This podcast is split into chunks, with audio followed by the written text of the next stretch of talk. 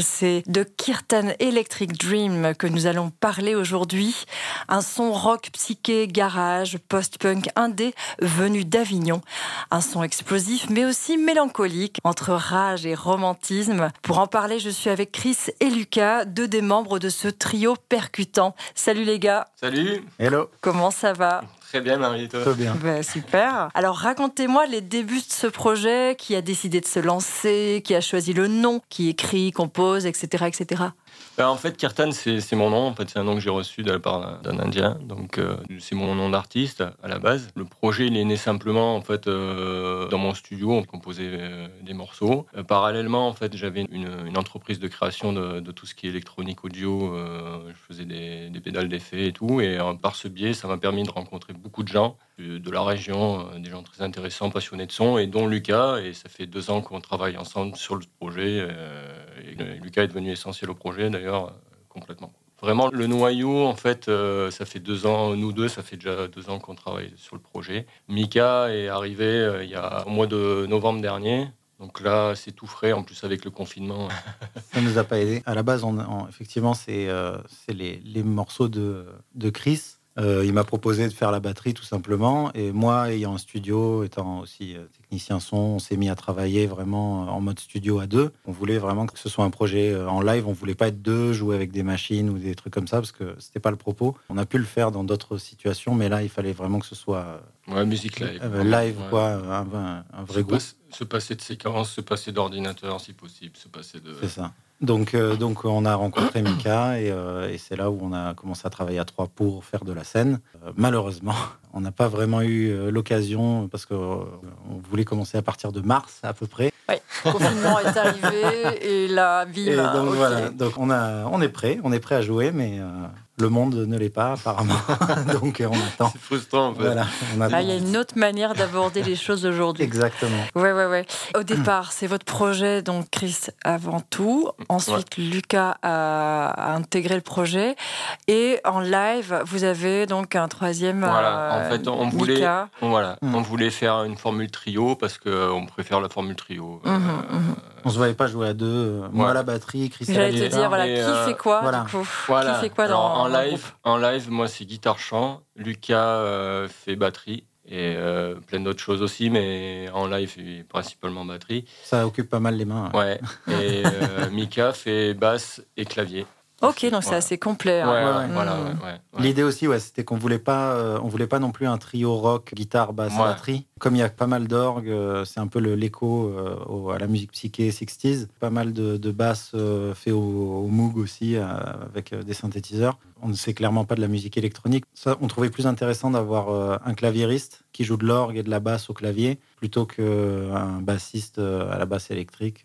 voilà. Après, euh, il se trouve que Mika joue très bien de la basse, donc selon les morceaux, ça lui permet de, switcher. Donc voilà, c'était un peu l'idée. Et c'est bien vu parce qu'au final, aujourd'hui, euh, c'est bien de ne pas être trop nombreux sur scène. Aussi. Hein, parce que bon, ben voilà, ah on ne peut pas se rassembler euh, à, plusieurs. Trois, c'est bien.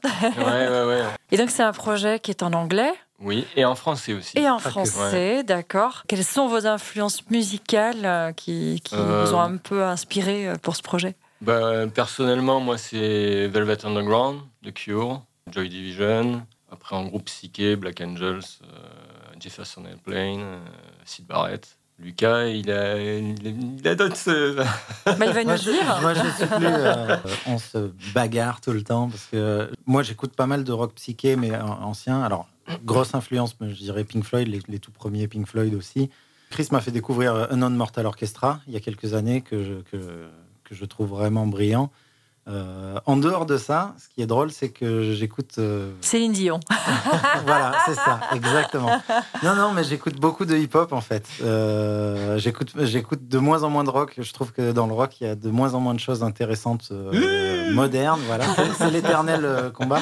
Donc je me retrouve en fait à écouter beaucoup plus de choses en hip-hop, de manière générale dans des trucs plus alternatifs, plutôt que vraiment rock rock, euh, disons, classique. Ceci dit, m'a fait découvrir des, des, petites pépites. Alors, je ne suis pas fan de tout, mais euh, Taylor, the Creator, par exemple, je ne connaissais pas. Euh, franchement, respect. Voilà. Hmm. Donc, je suis plus, je suis, c'est vrai que tous les jours, j'écoute plus des trucs comme ça ou des trucs un peu bizarres. du rap estonien de Tommy, de, de, Tommy Cash. effectivement, Taylor the Creator, j'aime beaucoup. Mais voilà, en, en, rock psyché, ça va être des trucs plus anciens, Electric Prunes, euh, Pink Floyd. Hmm, ok, non mais c'est intéressant aussi hein, de croiser un peu bah les genres parce que aussi au sein de la musique ça peut se ressentir et c'est ce qui va faire aussi que le projet va avoir une certaine euh, personnalité quoi. Bah, d'autant plus qu'on n'a pas envie d'être un revival 60s en fait, euh, on a envie d'inclure de la musique un peu plus moderne aussi. C'était l'idée d'être de, de, très inspiré 60s mais pas hmm. tomber dans vraiment une espèce de copie euh, exacte. On, ne va, pas se mettre à s'habiller euh, façon 60s. Euh, Comment Ça dépend qui. Ça dépend qui. Écoute, tu laisseras mettre son, son baggy et puis toi, tu mettras ton slim noir et basta. Hein. Exactement. Exactement. Là, tu appuies du point, du doigt. Le, le, point, le, sujet sensible. Le sujet sensible. Oh, bah écoute. Et ma, et ma terreur des stéréotypes. Bah d'ailleurs, tiens, rigolons un peu. Euh, je vais vous faire euh, le coup des questions. Vous êtes plutôt ça ou ça, tiens? Ah. Alors, euh, en même temps, la première, c'est un peu facile. Est-ce que vous êtes plutôt Velvet Underground ou Iggy Pop? Ouf, j'adore les deux. Ah, c'est dur. c'est difficile, les deux. Alors, Lucas? Super difficile. Plutôt Velvet, je pense. Quand plutôt Velvet. Et toi, Chris?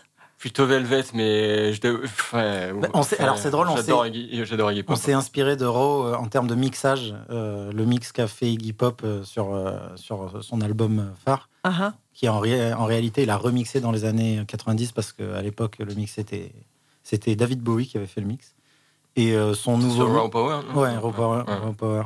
Et euh, son mix, en fait, euh, il a tout mis à fond et ça sature dans tous les sens. Et d'ailleurs, les autres membres du groupe euh, lui en ont voulu parce qu'il a massacré la guitare, il a massacré tout. C'est saturé alors que ça devrait pas. Et je m'en suis un peu inspiré parce que je trouvais justement cette, cette énergie de, de, mettre tout à fond et en mode. c'est pas un mixeur, c'est pas un, mais mais c'est Iggy Pop, il s'en fout, il l'a fait, il a tout mis à fond et ça a donné un truc très énergique. je m'en suis inspiré sur certains morceaux. Hmm. On entend que ça grésille un peu de, de, temps en temps. Donc, euh, donc Iggy Pop a quelque chose à voir. Il y a quand même, voilà, c'est vraiment deux grosses influences euh, de toute façon. Ok, ok. Alors, est-ce que vous êtes plutôt guitare ou percussion? Je me suis mis à la guitare pendant le confinement. Et moi aux percussions. C'est vrai? C'est vrai? non, léger, léger. Non, non, je, je, je, fais des percussions un petit peu, mais je suis pas, je suis pas la dextérité d'un. Mais ceci dit, ça m'intéresse, ouais. Hmm. J'aime beaucoup les, j'aime beaucoup les, notamment le, tout ce qui est percu, euh, style euh, utilisé dans le blues. Notamment, j'adore un, groupe euh, en ce moment. Enfin, ça fait un moment, ça fait bien quelques années qu'il tourne, mais ça s'appelle Bar Brother. C'est un groupe canadien qui fait du blues et, le batteur est assez hallucinant parce qu'en fait, euh, il prend n'importe quoi, ça sonne. ça m'a vraiment. J'ai fait waouh. Euh, le guitariste, chanteur et, le batteur sont vraiment hallucinants en fait. Ils, utilisent des stratagèmes, on va dire, pour euh, faire des, sons. mais c'est purement acoustique en fait, rien, rien d'électronique. Donc c'est fabuleux. Moi, bah, forcément, la batterie, c'est mon instrument que je fais depuis le début. Et comme je disais, je me suis mis à la guitare là, pendant le confinement, parce que bah, du coup, j'ai un studio. Euh, Chris a ramené tous ses amplis dans mon studio, parce qu'on travaille là-bas. Et je me suis retrouvé dans un studio rempli d'amplis guitare et pas une seule guitare. Je me disais quand même con, donc j'ai acheté une guitare euh, premier prix, euh, vraiment pas cher pour m'y mettre, et je m'amuse bien là depuis. Je l'ai laissé dans le salon, comme ça, dès que je passe dans le salon, je peux pas m'empêcher de l'attraper. De... C'est la copie de celle de David Gilmour. Hein. Mmh, c'est juste une petite guitare en fait. Une petite guitare. Oui, d'accord. Oui, non, c'est pas, pas, la même. C'est pas la même. C'est une copie, ouais, ouais, ouais. Mais elle est blanche. C'est très important. Comme ma première batterie. C'est très important que ce soit blanc. Écoute, tant que tu mets pas un sticker avec un baggy dessus, tout ira bien. C'est ça. je, mets pas, je vais mettre peut-être des trucs, euh, ouais, des truc en or Alors, euh, dans la lignée, tiens, euh, alors on va parler plutôt concert. Est-ce que vous êtes plutôt bar ou smack? Scène euh, donc de musique actuelle L'ambiance n'est pas pareille, mais moi j'aime les deux. Mais bon, après, je préfère jouer dans une plus grande salle qu'un bar, évidemment. Donc une smack. J'ai beaucoup travaillé dans des smacks, donc forcément, c'est un, environnement que je connais bien. Et, et c'est un confort, et c'est c'est vrai que c'est agréable. Problème aussi dans les bars en soi, je suis pas contre. C'est que souvent, c'est pas adapté. Et comme j'ai toujours joué dans des musiques assez euh, qui avaient qui avait un volume sonore assez important, tu tapes comme un bourrin et que je tape et que je tape euh, plutôt fort, ça a toujours été très compliqué et on doit toujours faire des compromis dans les bars. Et puis aussi, euh, tous les patrons de bars ne sont pas là pour que pour l'art, donc on se retrouve dans les bars confrontés souvent à des situations pas très agréable. C'est bien qu'il y ait des SMAC, qu'il y ait des, qu'il y ait des ah, lieux qui soient dédiés à la musique et vraiment pour la musique, qui soient aidés, qui soient. Voilà. Après, je dirais que la, loi sur le, sur les niveaux sonores a quand même tué euh, beaucoup de bars, enfin beaucoup de concerts dans les bars. Mmh, Donc il y a mmh, beaucoup de concerts qui, qui, qui, sont retrouvés à faire bah, à programmer que des petits sets électro DJ parce que bah, acoustiquement. Euh, oui, accueillir un groupe de rock, euh, c'est pas donné à tout le monde. qui tape. bon, il y a toujours eu des problèmes de voisinage. Mmh et, du coup, c'est sûr que bon, ça leur demande de, faire des travaux. Euh, et pour des petits bars, c'est pas possible parce que euh, faire des travaux d'acoustique. Euh, Après, sur le principe, on n'est pas contre. Hein. Si, si, les, si les éléments se réunissent pour qu'on fasse un bon concert dans un, dans un bar, peu importe la taille, évidemment qu'on sera ravi de le faire. Mais ça s'est avéré toujours très compliqué de, voilà, de, que sur tous les points, on soit parfaitement satisfait. Hmm, ok. Mais venons-en. Euh, niveau ambiance, euh, moi j'ai fait des, concerts dans des bars où vraiment, euh, bah, voilà, notamment au Pub Z, enfin franchement c'était à la bonne époque, il y a quelques années. ouais, c'était. Quand il y a tout le monde qui saute devant, c'est ouf. Quoi. Oui, c'est sûr qu'il y a une énergie qui On est, tous ramassés, on joue comme ça, là, mais comme des sardines, mais c'est excellent. C'est excellent. Hmm. Oui, c'est ça qui fait aussi la différence. Il y a une intimité, une proximité, euh, contrairement au SMAC où tout est un peu plus, euh, plus espacé, plus rangé.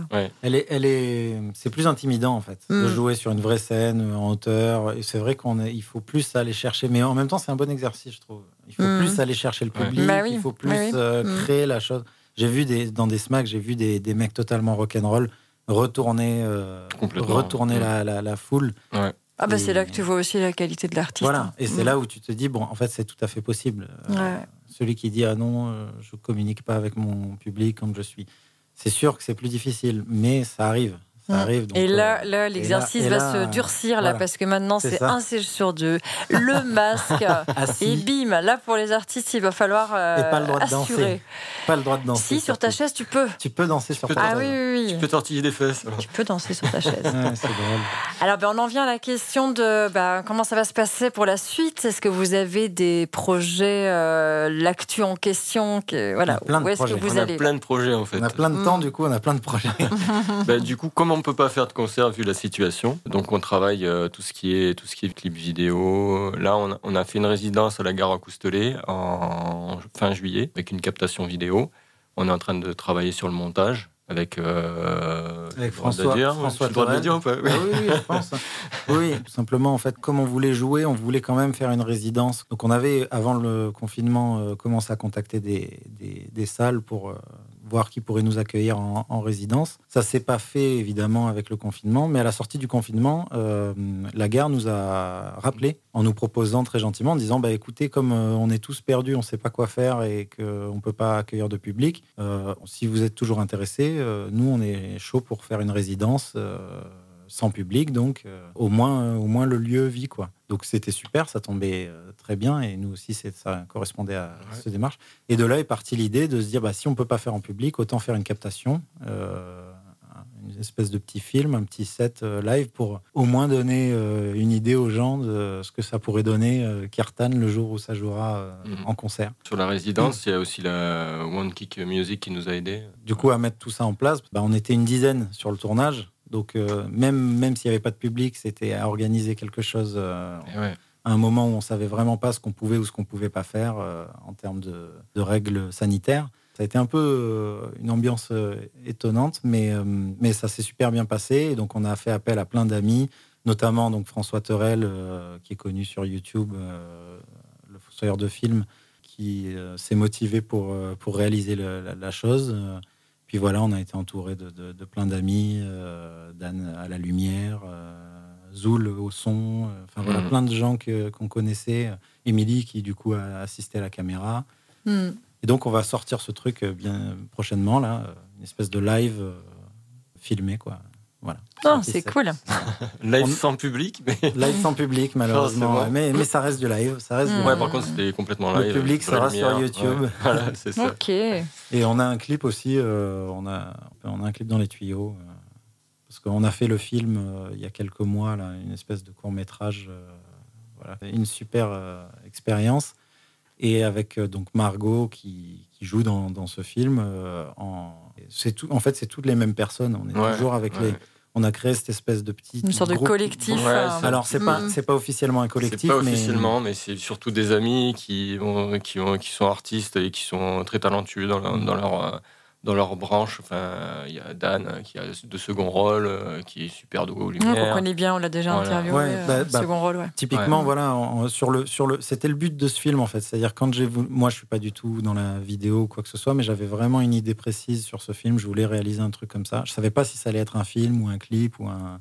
Il s'est avéré qu'en fait. Euh, fallait que ça dure 10 minutes, donc c'est devenu un film. Hmm. Mais j'ai fait appel aux gens que je connaissais, donc Dan, Margot et tout ça, en leur disant bah voilà, moi j'ai ça. Euh, je peux, tout ce que je peux vous proposer, c'est l'expertise qu'on qu'on peut mettre en commun et puis voir, enfin, générer quelque chose. Et c'est exactement ce qui s'est passé parce que par exemple, il y a quelques semaines, Dan m'a appelé en disant est-ce que tu penses que Margot serait intéressée pour faire un clip euh, pour second rôle. Donc on y est allé. Moi, je, moi, du coup, je me suis proposé de lui filer un coup de main. Euh, Chris est venu aussi. on, a, on a fait un clip pour second rôle. Et pendant le tournage, euh, on discute avec Margot et Margot nous dit j'ai envie de réaliser quelque chose. Euh, vous voulez pas que je vous fasse un clip pour Kirtan? Donc c'est ça qui est génial, c'est ah exactement. Ah clairement, c'est exactement ce que j'espérais. Euh, une vraie collaboration euh, locale, et ça, c'est une force euh, aujourd'hui d'avoir ça à portée de main. Exactement. Margot, est, elle sort pas du chapeau non plus. Elle est comédienne, elle, elle est peintre. Elle a fait sûrement, vous avez sûrement vu ses toiles un peu trashy. Non, ouais, elle fait pas mal d'expos dans Avignon. d'expos. elle est comédienne aussi. moi, je l'ai rencontrée ben, par François. Son nom d'artiste, c'est comment? Margot, Margot Verissino. Verissimo. Verissimo, pardon. Verissimo. Euh, Margot Verissimo. Et euh, elle a son Instagram, là, Margot le tableau pour ses tableaux. On apprécie beaucoup travailler avec elle. donc une belle équipe. pour retrouver toutes les informations sur ce trio Kirten Electric Dream, il vous suffit de vous rendre sur leur page Facebook, Instagram. Vous avez aussi euh, le petit clip, film clip sur YouTube. Et vous pouvez les retrouver notamment sur Bandcamp. Est-ce que j'oublie quelque chose, les gars? Ben, on est dispo partout hein, pour écouter. Il y a Spotify, Spotify, tout ça. Apple Music, euh, toutes les mm. plateformes. C'est plus direct par Bandcamp, ça c'est certain. Mm. Puis ce qui est bien avec un nom euh, aussi euh, à rallonge et étrange, c'est que quand on le tape dans. Une fois qu'on sait l'écrire, quand on le tape dans Google, on tombe de suite sur nous. Et ça, c'est pratique. C'est pas faux. Yes. Et eh ben, merci beaucoup à vous deux. Ben, merci à toi. Bonne continuation. Bonne journée, bonne continuation. À bientôt. À bientôt.